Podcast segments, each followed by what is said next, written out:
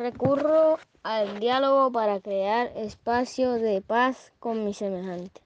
Martin Luther King, 1929 y 1968, reconocido líder de las comunidades afrodescendientes de los Estados Unidos, logró mediante el diálogo y la protesta pacífica hacer reconocer el derecho y la igualdad de las personas independientes del color de su piel, raza o religión.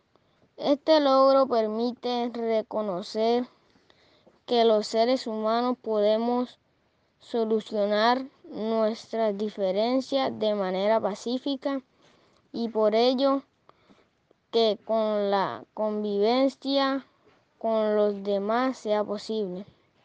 Teniendo en cuenta la obra de Luther King, ¿cómo crees que el diálogo nos permite construir la paz y mantener la convivencia con los demás?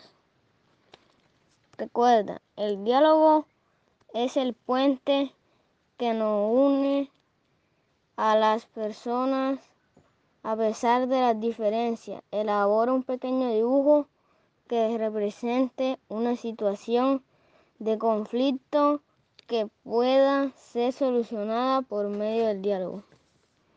El diálogo nos permite construir la paz.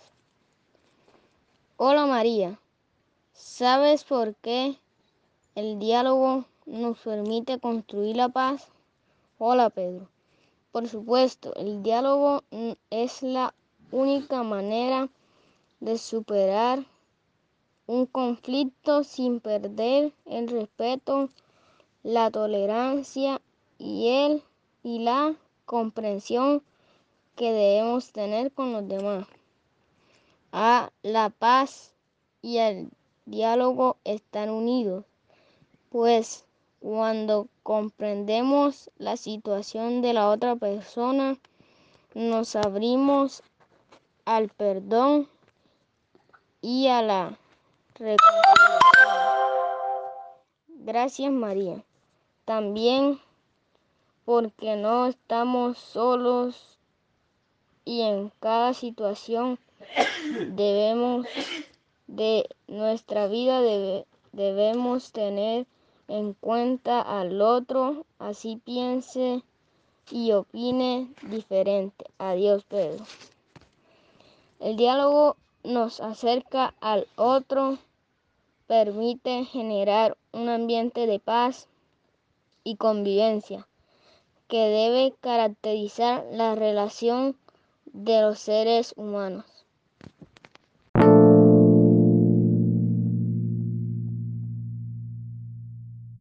El diálogo es la mejor herramienta para solucionar los conflictos en la sociedad.